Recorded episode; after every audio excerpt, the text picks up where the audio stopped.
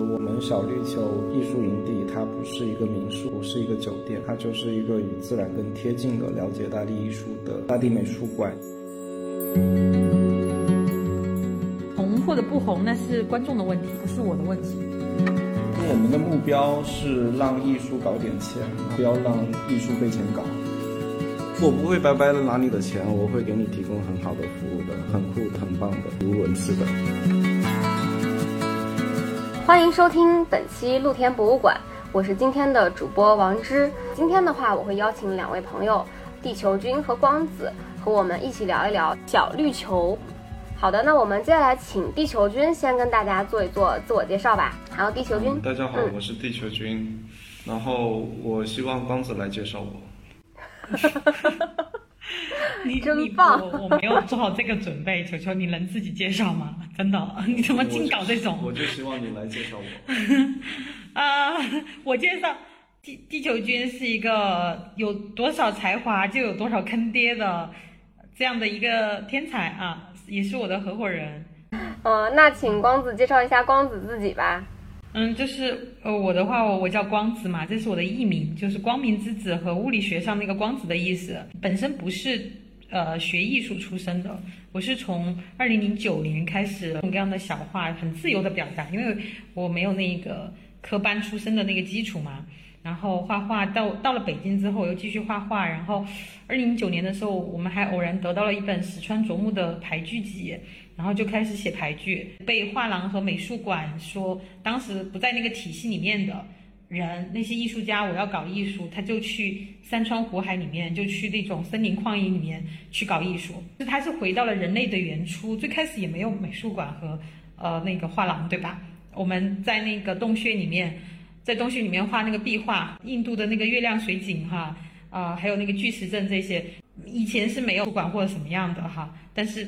那个最追溯到最起源的时候，其实大地艺术就是这样一个东西。通过你的介绍，也把大地艺术的起源勾勒了一个雏形。关于大地艺术这个部分，地球君还有没有其他的想要补充？我先总结一下前面吧，就是在北京漂泊，然后大家混不好就回来了，南边去，南边去寻找一个更大的空间，对吧？嗯。然后还有一个是那个。说这个最早的岩壁画是不是大地艺术？这个我们不界定，呃，因为它应该叫做是人类人类原始的艺术的起源。然后关于大地艺术的话，呃，我觉得它现在应该是一个放在户外的艺术的一种名词，但是它可以也可以讲的比较细一点，呃，就因为我们常见的艺术品都是躺在美术馆里面，对吧？对。然后它会享受一种非常。崇高的、仰慕的，觉得好像进去以后我就必须要静声细语，然后就要有一种仰光膜拜的感觉。呃，一个是基于它的价格，一个是基于它的那一种魔力、商品属性被包装的感觉。呃，那其实这种享受着作为焦点的优待，就像那些奢侈品是一样的。呃，在我看来是一样的，但它承载了一些可能学术性的内容。嗯，但嗯。嗯，但这个世界其实有很多很多多样性的一个艺术表达存在嘛。那比如说大地艺术就是其中一种。嗯，它不依赖于城市和室内的这样的一个空间来体现出它的嗯内容，然后它能够给小伙伴带来更不一样的和自然融合的那种震撼。嗯，它失去了这个高大上的装饰，它就是失去了这个。被人为包装的背景，那它就变得非常赤裸，然后它和风月一样同行，呃，你的呃触觉、味觉、听觉、视觉，呃，你的五感，还有包括了你的第六感，嗯，都会被打开，啊，那这个可能就是在自然中去融合艺术的一种呃方式，那这个我认为这个是呃比较能够理解的一种大地艺术的说明。那大地艺术也被称为呃称为地球艺术、环境艺术。啊，应该是二十世纪六七十年代开始的一个艺术运动吧，啊，就是它被界定为一个比较正式的一个运动是在那个年代，那时候英基本上都是一些英国、美国的艺术家，也有一些雕塑家吧，然后他们到大自然里面，呃，去做一些跟那个环境不可分割的作品。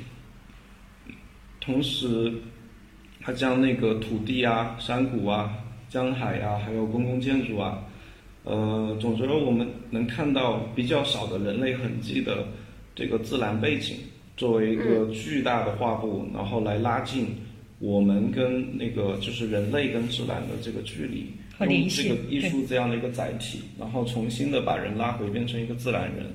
然后它其实跟我们现在在城里面的一个最大的区别是什么呢？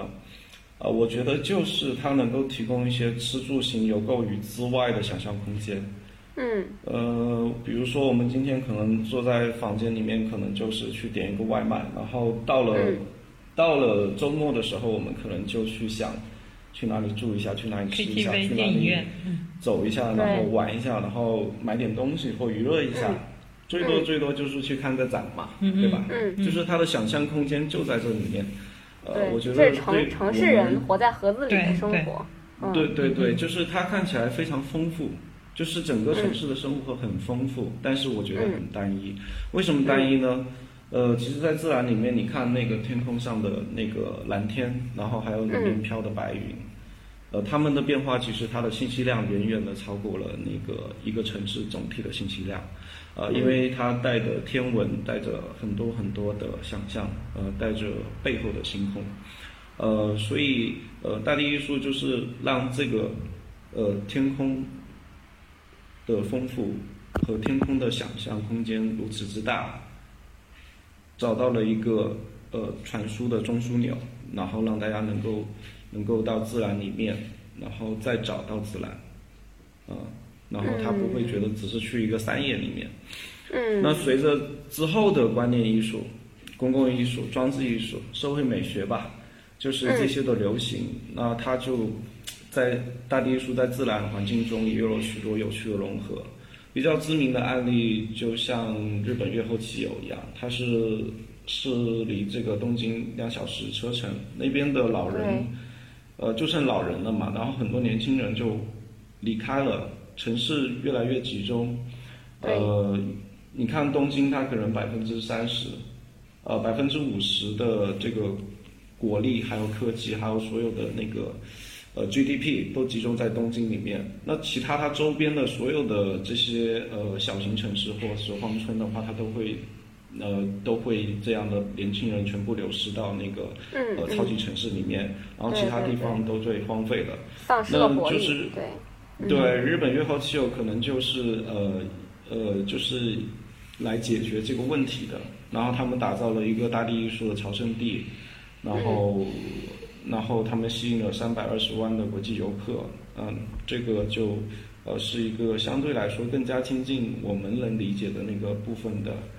呃，一个案例，然后总而言之的话，嗯，大地艺术突破了美术馆的边界，然后创造了更多的新的思维现场，呃，它不一定依靠于是呃像美术馆那样的学术说明，嗯，然后嗯，更讲的直白一点，其实就是这些人都是为了说一点事情，然后顺便把他的逼装的深沉，是。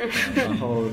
只是这个场景变成了大自然，然后可以跟他一起舞蹈。我认为是就是一个挺简单的事情。地球君他其实提到了说，大地艺术基本上总结的差不多哈，就是我我特别简单的总结一句，就是说其实就脱离原来美术馆的这种体系哈，去山川湖海这种旷野沙漠当中搞艺术，然后不被这种嗯。城市里的这种美术馆给束缚和收藏的这种艺术是大地艺术，它可能是非常大的巨型工程哈，就像是呃美国的这个代表的艺那个大地艺术家，一个是海泽，一个是那个还有那个包裹艺术，大家可能都听过哈，把那个德国的那个嗯国会包国会大厦包裹起来，还有在一整个把悉尼的海岸线包裹起来哈，呃它可能是非常巨型的这种艺术工程哈，也有可能是非常小的，就像是。嗯，就像是那个高兹沃斯的，他把一些叶子涂成了不同的颜色摆起来哈，那个那个也是那那个也是大地艺术。然后其实我觉得就很像是你们的名字露天博物馆。对。嗯。那比如说像今年的浮梁，还有呃像现在甘肃白银附近也有一些巨大的大地艺术装置啊，你们觉得他们做的怎么样呢？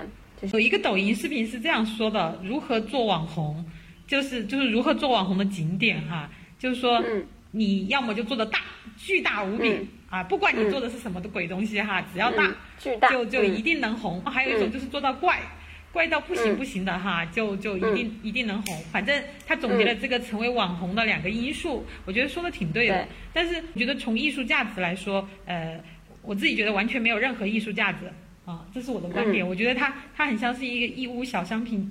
的那个放大版，就是那个有点像哭泣大地母亲的那个，那本来就是沙漠，沙漠本来就是是我们很很那个的一部分哈，它又不是说嗯。因为那个地方是因为沙漠退化了，或者你你就说你是一个环保艺术吧哈，本身是曾经是一片那个良田哈，或者说森林，然后因为人类的怎么怎么你退化了，你在那儿哭可以，就反正我就觉得这个这个这个作品呃毫无价值，嗯，就是这个嗯。我的看法，嗯嗯。我觉得我说的比我可能会说的客观一点，嗯。就是我觉得巨大的雕塑可以是大地艺术的一个表现手段，嗯，但它一定不是大地艺术的一个目的，因为它跟那个自然背景、环境、文化，还有包括它的历史融合，呃，有关。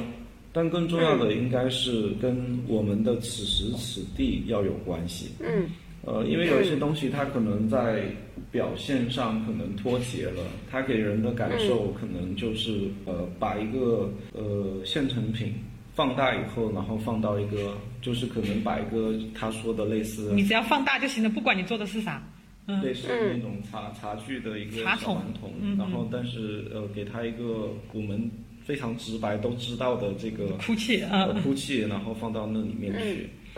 但这个社会说不清楚呀，就是它很混合，也很难区别，因为毕竟它做出来了，然后大家又知道了，那就挺好的。就我再举个例子吧，我举一个高端一点的例子，嗯，比如说草间弥生，草间弥生放在濑户内海的那个南瓜，对吧？我们说这个南瓜它是艺术品还是商品呢？我认为是商业艺术家的副产品，然后它也是属于雕塑哦。那可是它好看呢，它在那个空旷的海边，它就好看，拍起照来就很好看，但没啥意思。但是它做出来，它就赢了。那很大情况下，这就是一种背景资源的一个占据，比如说自然的选点很重要，选址很重要，对吧？嗯然后商业的支持非常重要，背后有基金会啊，然后背后需要有人运作。然后此外的话，确实草间弥生这个人的故事充满了魅力。啊，就是评价来说的话，他确实非常疯狂的去做那个原点，他至少把这个符号给占领了，嗯，然后作为一个商业艺术家，呃，我们也不说那种非常纯粹的，然后谁也不要理我，我很牛逼那种，就是这种艺术家来说的话，直白的说，就是呃，他比起那个艺术，呃，那个我们说的那个枯桶是吧？叫什么？就很大的很大的那个茶宠，呃，至少说这个南瓜会酷一点，对吧？我们都感觉这个南瓜南瓜会比茶宠酷一点，更现代一点嘛。嗯嗯然后它不能太土嘛，因为那个那个就是那个土那个儿童太太土了，太大太土了，嗯。呃，所以它没有与时呃没有。它跟我们现在毫无关系啊，也也也不是说。它也不是说与时俱进嘛，我觉得就是跟我们毫无关系，因为古代的人他们的风月或者说他们的那个其实是他们那个时候的一个对自然和心，就是这种思想上的感受的一个投那样造出来的一个东西，对，那样造出来一个东西是 那那个时候，但是我们现在的艺术就肯定是跟我们当今的人是有关的，而不是说我把嗯一个 过时的或者一个很很那个的东西拿过来，然后也跟我们现在的心理也没有关系，跟我们整个社会也没有关系，嗯就这个就不能称之为，嗯就是我认为不能是一个好的，甚至我都不嗯不算它是大地艺术啊。对，就是说为了大而大，这肯定不是一个终极的完成目标的解决方案，它只是说，比如说有一个巨大的雕塑是一种表达的手法，它是不是一个优秀大艺作品是要看这个雕塑本身和这个环境是不是能回答为什么它一定是在这里 而不是那里啊？为什么是它而不是别的啊？对对对，然后它本身也得具有，比如说艺术观赏性，啊，艺术就是单纯的，比如说它不是这么大，它就是小的，它是不是一个，嗯。比如说具有美或者引发人深思、啊，或者就是有观观赏性啊、商业性啊这种的功能啊，就是它可能是小的，它也依然具有这样的能力。好的，那我们现在聊聊你们的大地艺术作品吧，聊一聊。嗯，你们我我查到资料是有好多个啊啊，我印象最深刻的有一些那个几何原本，然后大红字无聊，还有那个啊、那个富士山往下三层的那个绿色的水池。聊无聊吧，我觉得。好呀好呀我觉得无聊确实是值得聊一聊。对，你知道那个以前那个沙河，就是那边有那个黑车司机嘛，你你记得卡姆的那个吗？十块十块，走了走了沙河了，沙河走了走了。对对对，那快哦，那走了走了里就是沙河到地铁下面，然后哦。他们就就拍着肚皮嗯，开始就拍肚皮，然后把肚皮露出来，然后说你要不要走？我我我就是不走也得走。嗯然后嗯，就是就是当时是在一个黑夜里面，然后一个偏郊区的地方，就是沙河。嗯，然后我们坐着黑车，然后上面放的那个，就是我们会听到那种土味 DJ，嗯。呃，然后窗外有一个，窗外就是非常黑的一个夜晚，然后也有点冷，然后有一个网吧的一个大招牌，红色的大招牌吧，它那个八字给坏掉了，然后在一片冷冷的黑暗里面留下了一个巨大的网字，巨大。网。它那个嗯。很特别，就是那个网吧特别的地方就在于它的那个字，真他妈的太大了。那个网 那个网子我记得还拍了照片，嗯，就是们拍了，我还发了微博，对，然后，然后，然后就是我我们是觉得太酷了，这个直接就表达出了像一些北漂的小伙伴们，嗯，那些跟我们一样混不好的，嗯，然后就嗯，呃就会认为这不就是北京本身嘛，对吧？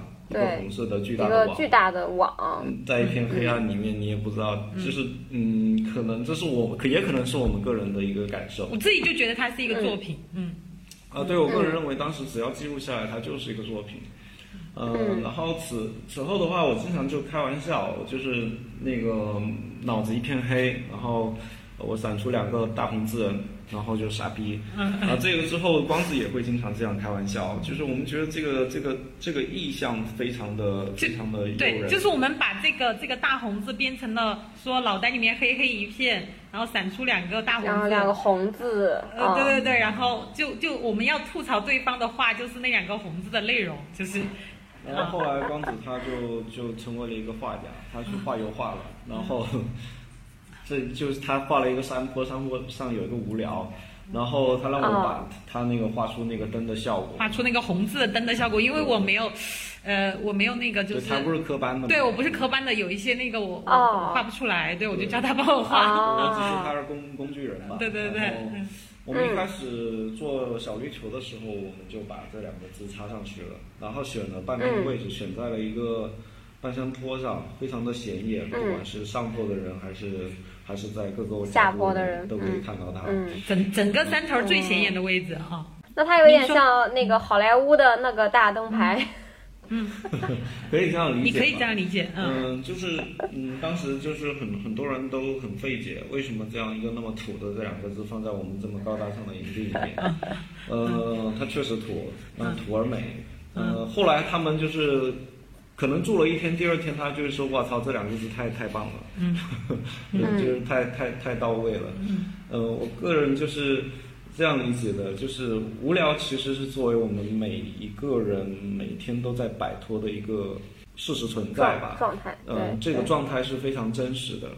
呃我相信很多在城市里面的小伙伴，每天都在想我今天要吃什么，然后我去哪里，然后最后其实是在那个星期六、星期天在家里躺了躺了两天，我不知道我要去哪里，然后其实就就看一下抖音，经常的每你你你每一天其实有很大的时间，包括你在拉屎的时候，你的分分秒秒你都在想。我们使用那个最简单的大红招牌，就是那些整个城市社会里面拼命强调我很重要的大红字，他们现在已经让我们不会再注意了，对吧？你不再注意了吧？就就算他怼到你面前，就一厘米的那么近的距离，你也不再注意了，你也不会认为它到底有什么具体的意义，呃，它只是无聊的存在着，对吧？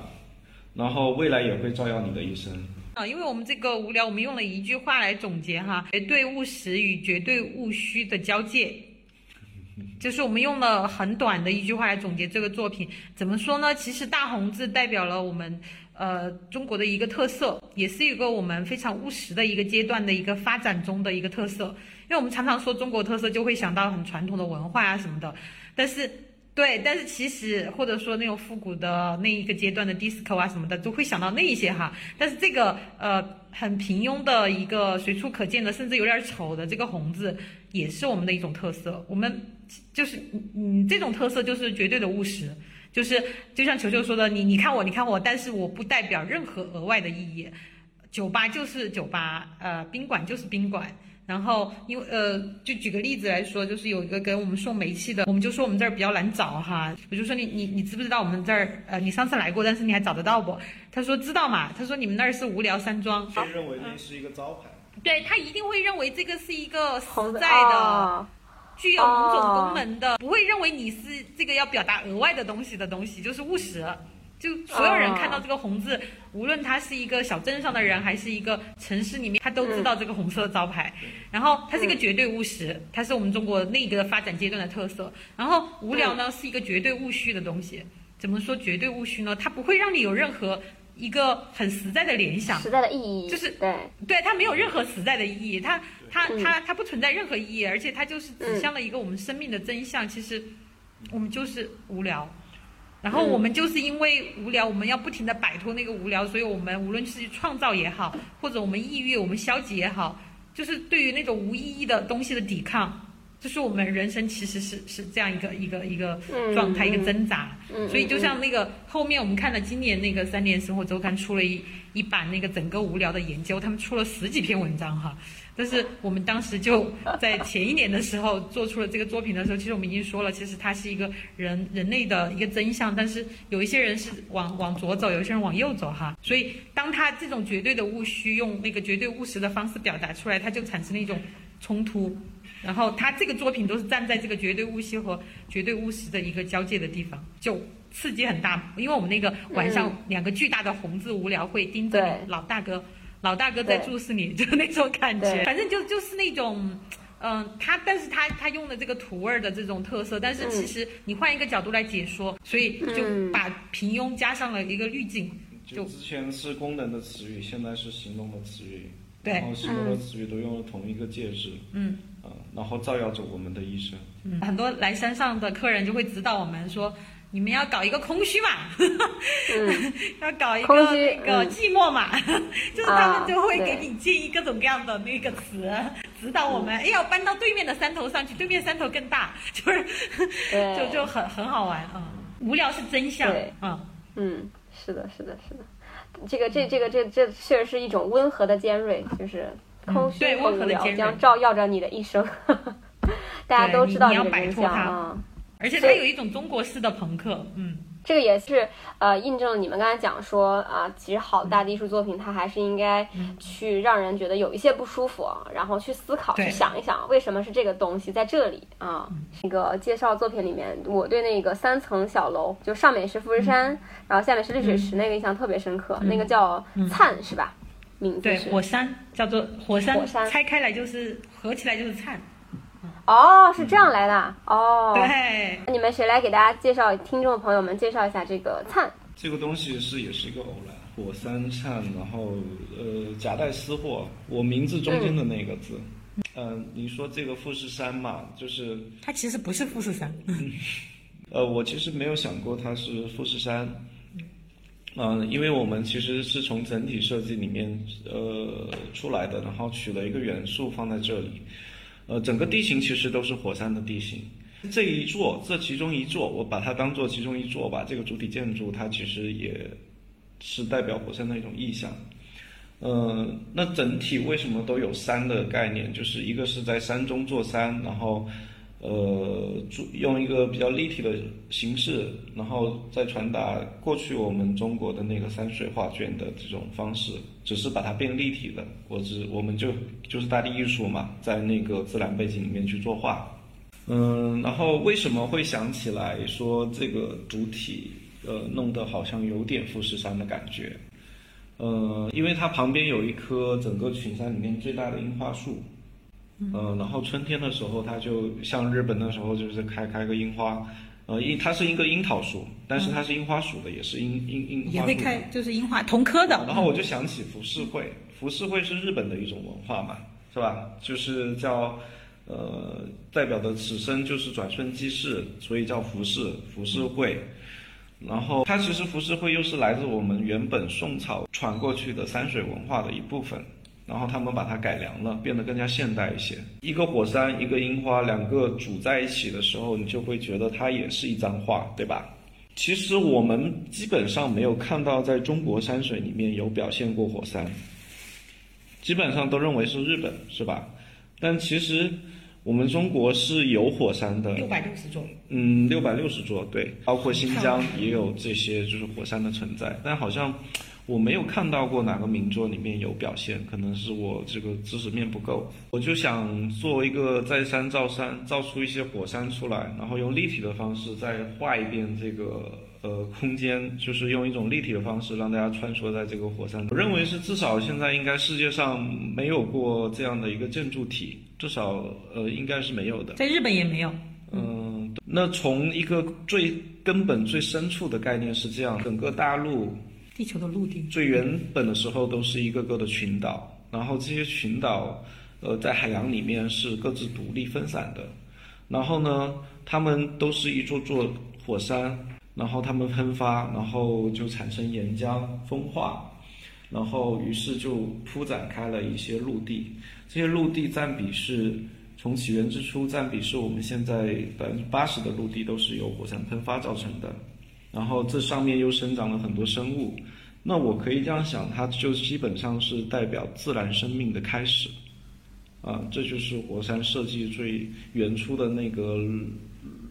理解的模型，对，重新的一个世界是由火山喷发创造的。但这里面其实我们看到的是一种，原来是分别的，然后后来他们因为一个事件，然后他们他们就他们就喷发，然后他们就联合了，就好像你你你你跟我一样。我我我补充一下哈，就是那个呃，你们能想象峨眉山的最底下都是这种熔岩层吗？不知道哎。嗯，不知道哈，但是这个其实专门有一个叫星球研究所的那个账号，专门写中国的火山，其实是写很多的这种不知道的名山大川，其实它底下都是海就是这种火山的熔岩层。嗯，最初都是在海洋里。嗯嗯，对。哦，我确实是知道，就是就是山的形成很多是由于剧烈的地壳运动嘛，然后地壳运动很多时候是跟火山喷发同时进行的。对对。对。啊，但是确实没有联想到说峨眉山下面就是。对日本人比较会宣传嘛，所以大家会理所当然，一看到火山就是我们中国大众会想到富士山，富士山，因为其实火山最多的国家是印尼，就印尼的那个火山简直了，就是所以我们其中营地还有一个一个火山的装置作品，就是喷人的一个火山，就是以印尼的一个部落莫火山群作为原型的。嗯，所以其实日本人只是比较会宣传，虽然说他们火山也很多，但最多的其实不是他们，而且包括无论是欧洲啊，还是南美啊，还是就啊，就东南亚是最多的啊，都有都有火山，嗯。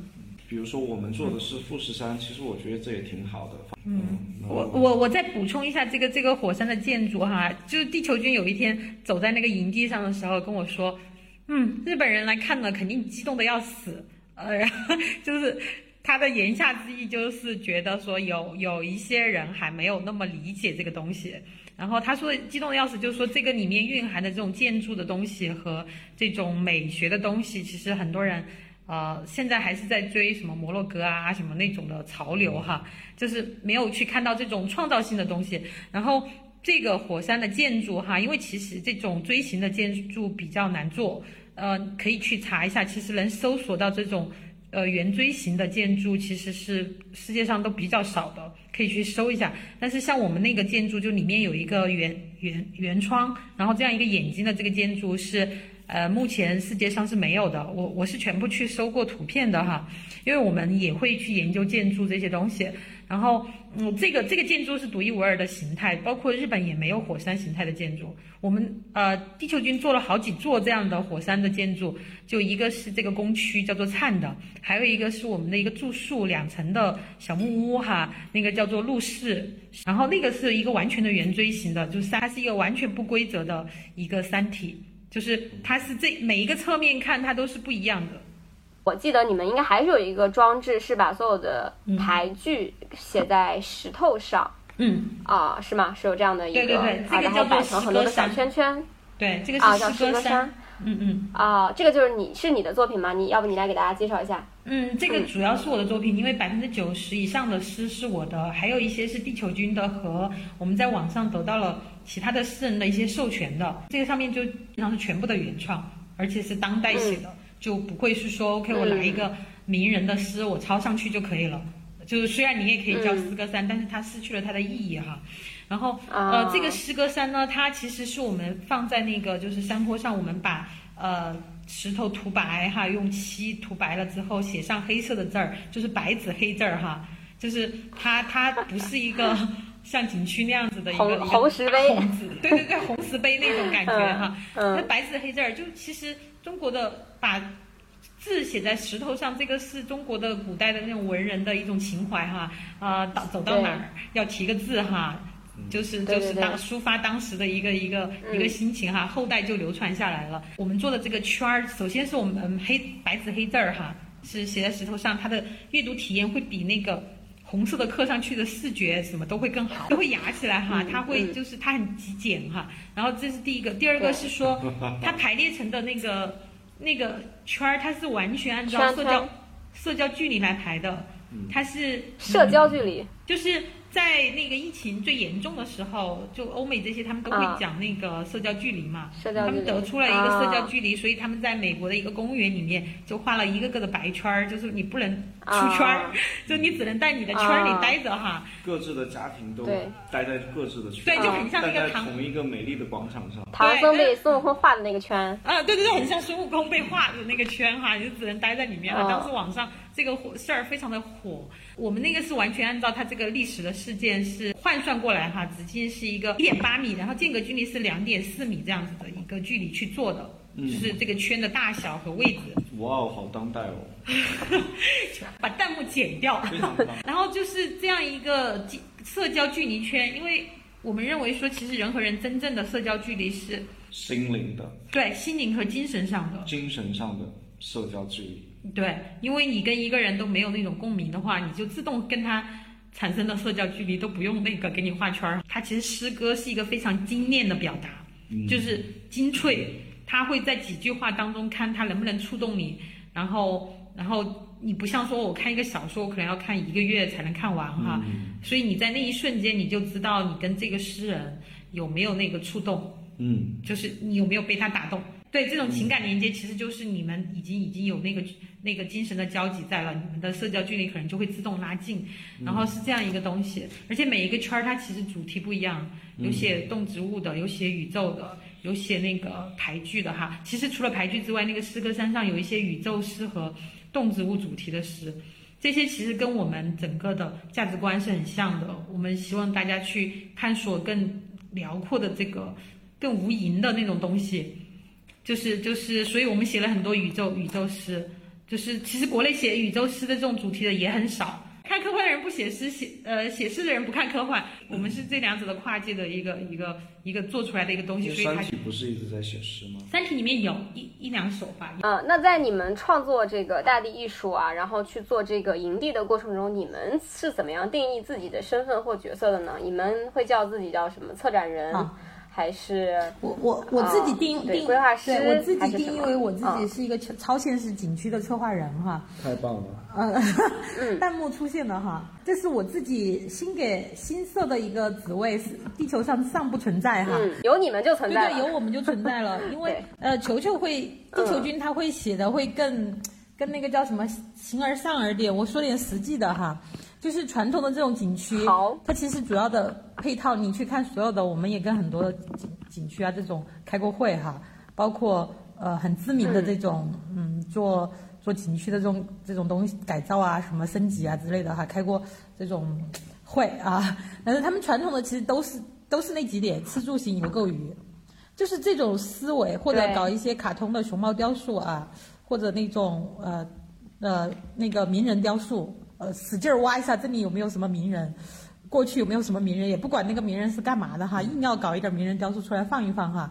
呃，然后现在呢可能会好一点，会增加一些声光电的这种嗯沉浸式的投影啊。但是基本上是山寨，优秀的作品有，但是比较少。山寨那个日本的那个 Tina 的那种，嗯，主要废灯泡。哦，那个那个那个造价非常高，然后啊但是可持续性很低，因为嗯它的那个流明非常高嘛哈。但也很好呀，做的很好。好，嗯我我继续说，求求你不要打断我。然后呃，现在就是加了这种声光电的投影，然后还有一些那种山寨国外的网红打卡点，就像所有地方都有那个大鸟巢一样，都是印尼的那个。呃，印尼的那个山寨啊，大手，呃，大手大佛手那种都是山寨的印尼的，非常的荡秋千，呃，对，这种都是山寨的国外的一些网红打卡点哈温。柔的情人谷。好，然后还有一些就是搞一堆的玻璃栈桥，又贵，然后所有人都搞玻璃栈桥哈。哇，三千座，有三千座吗？不止吧？呃，好，反正就是就是，他是他是说呃有什么就一拥而上，然后很多其实是是毫无意义的，嗯，然后投资下去完全没有一个水花的那个东西。有一些是赚钱的。嗯，呃，好，反正就是这个意思。但是它本身 本身就是这种这种景区的这种手法，包括其实很多呃比较开明的政府，他已经意识到了这个问题哈。嗯，他们会找那种呃做得好的民宿的主人来给他们策划，就是那种精品设计酒店，本身在当地呃或者说在国内做出名的这种，来给他们来去做策划。包括我们在成都的时候，就跟我们的好朋友坐望森林，他们也会接到政府的案子，因为他们的眼界会比原有的那些会高很多哈。就是而且是经营成功过的，所以他对这种资本啊什么的嗯预算呢会有一定的控制。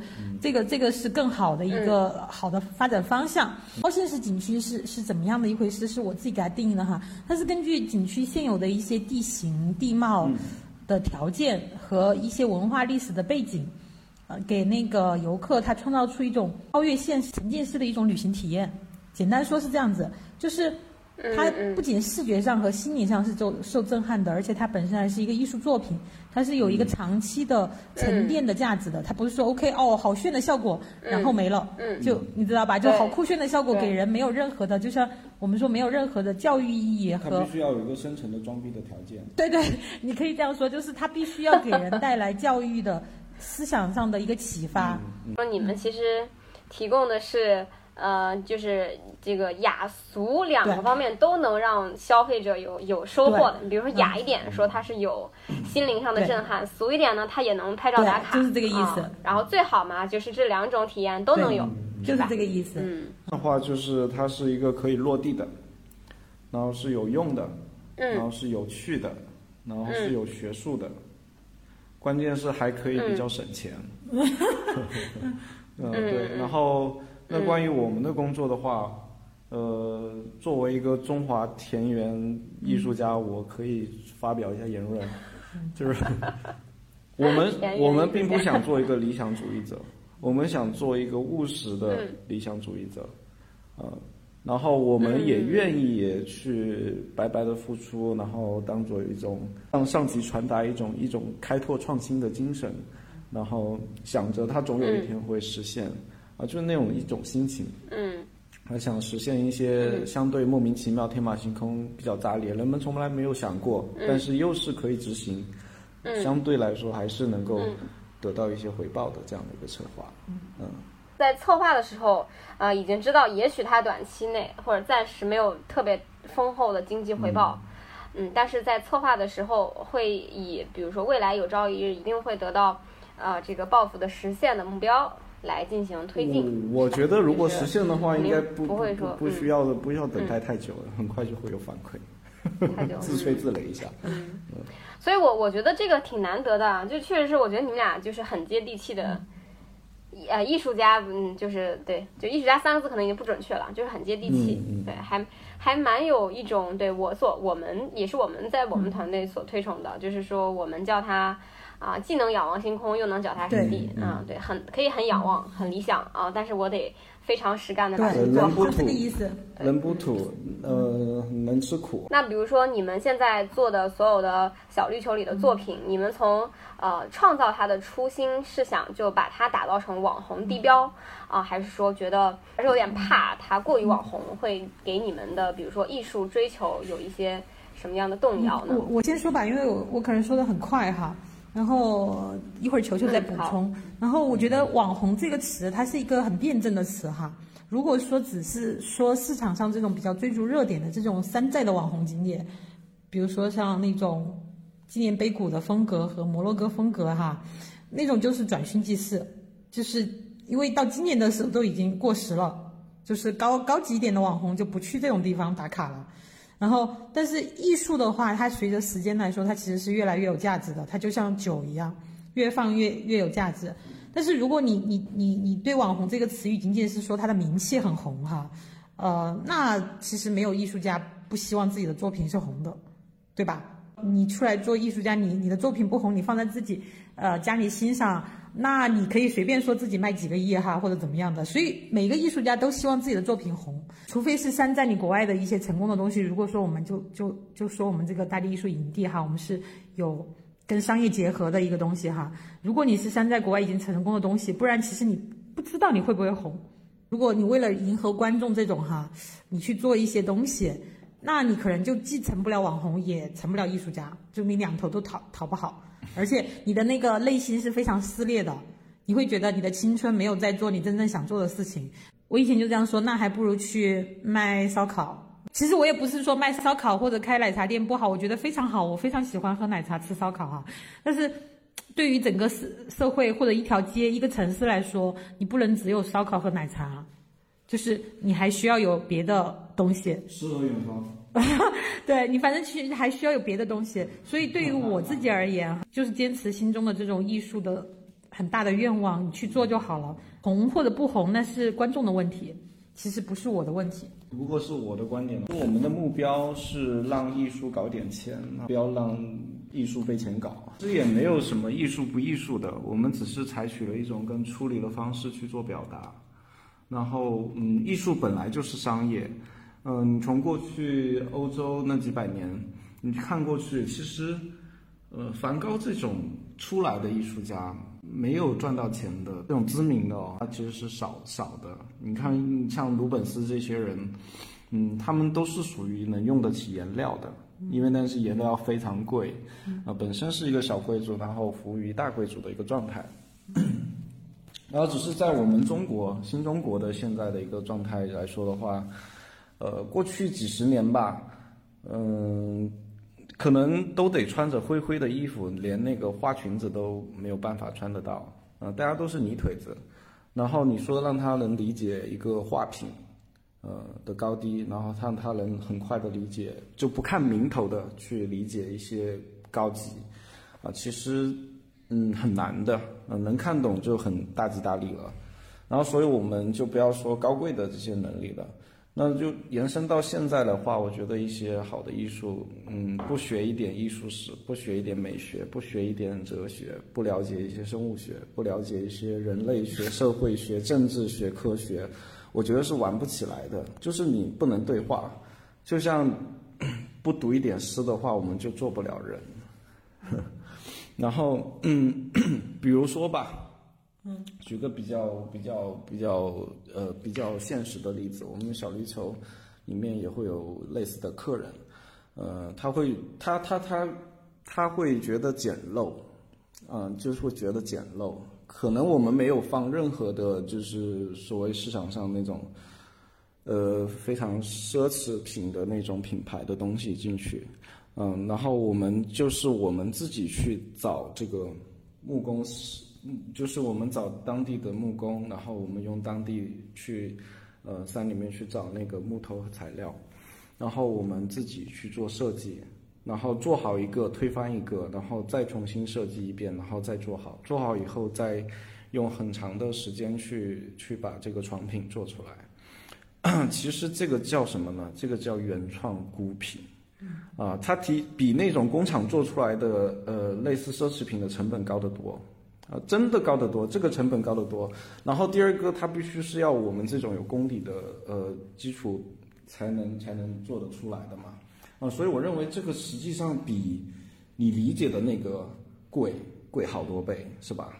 嗯，我们这个指向的是呃我们自己小绿球对艺术应该得到尊重的这个这个逻辑。然后这种尊重用什么来体现呢？就是用什么能够去证明你为我们的这个创造去，去去投票呢？我认为除了钱没有其他的。呃，就是我不可能跟你谈感情的时候你跟我谈钱，然后跟你谈钱的时候你跟我谈感情，呃，而是说我把我我的我的感情给了你，那你要把你的钱给到我。就是艺术这件事情可以很平庸，也可以很高端，但最终它最核心的那个概念是不能没有真实的情感，就算是为了钱。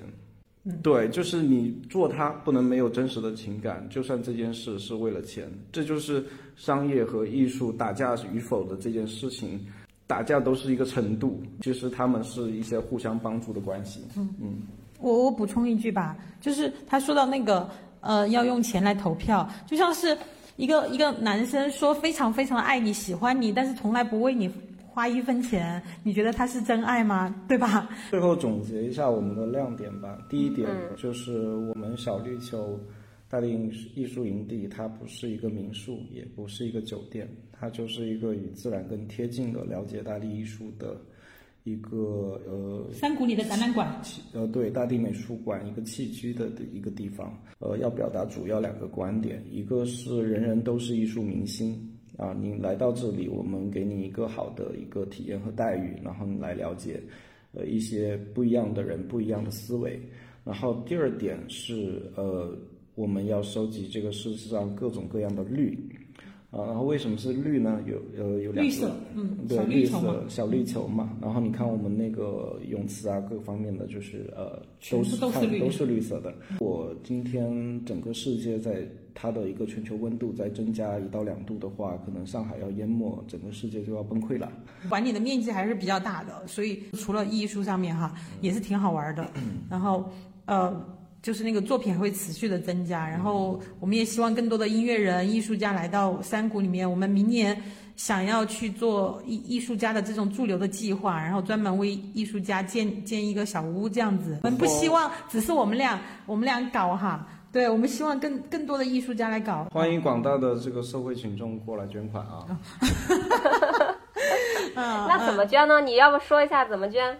怎么捐就是来消费呗。不是，他说的捐款其实就是说来这里真正的体验那个呃一个超现实的一个星球吧。嗯嗯，就我不会白白的拿你的钱，我会给你提供很好的服务的，就是很酷的，嗯，就是很棒的，嗯嗯，就是语无伦次的，就是面朝悬崖的一个景啊，包括。它配套的那个汤池啊，或者森林里的在牧场旁边可以撸小羊啊，就这种商业性的东西，我们觉得嗯是最基本的，就所以我们一般都不把这个当当成很大的卖点去说。还有一个超级推荐的哟，就是我们的餐厅超棒的，整个成都乃至整个中国都没有全绿的西餐，绝对没有，对吧？嗯。所以我们这里不仅是杯子是绿的。然后你的椅子也是绿的，然后你的餐也是绿的，然后你的所有的心情都是绿的。祝大家有一个绿色好心情。绿色好心情，我都想吃绿舌头了。最近最近不是股市挺绿的嘛？嗯，就把这个心情释放到我们这里来。我跟你说，炒股的人都不敢来这里，一来了之后就整个人都绿了。然后还有还有人说，嗯。结婚的话，在绿色的火山里会不会有点问题啊？我说不会，原谅嘛，在生活中都是要原谅对方的，不原谅对方活不下去的。那，对，我们有办婚礼的客户，他们就觉得绿色代表着生命和希望嘛。好，好的，那今天呢，非常感谢光子和地球君的出席啊，然后我们也争取早日能带着更多朋友来小绿球做客。啊，后续关于小绿球和小地呃小王子二的更多信息，我们会在会会放在 show notes 里面，所以大家也可以在收听播客的时候啊，通过文字的阅读来了解更多关于他们的信息。好的呀，那本期节目就到这里啦，大家再见。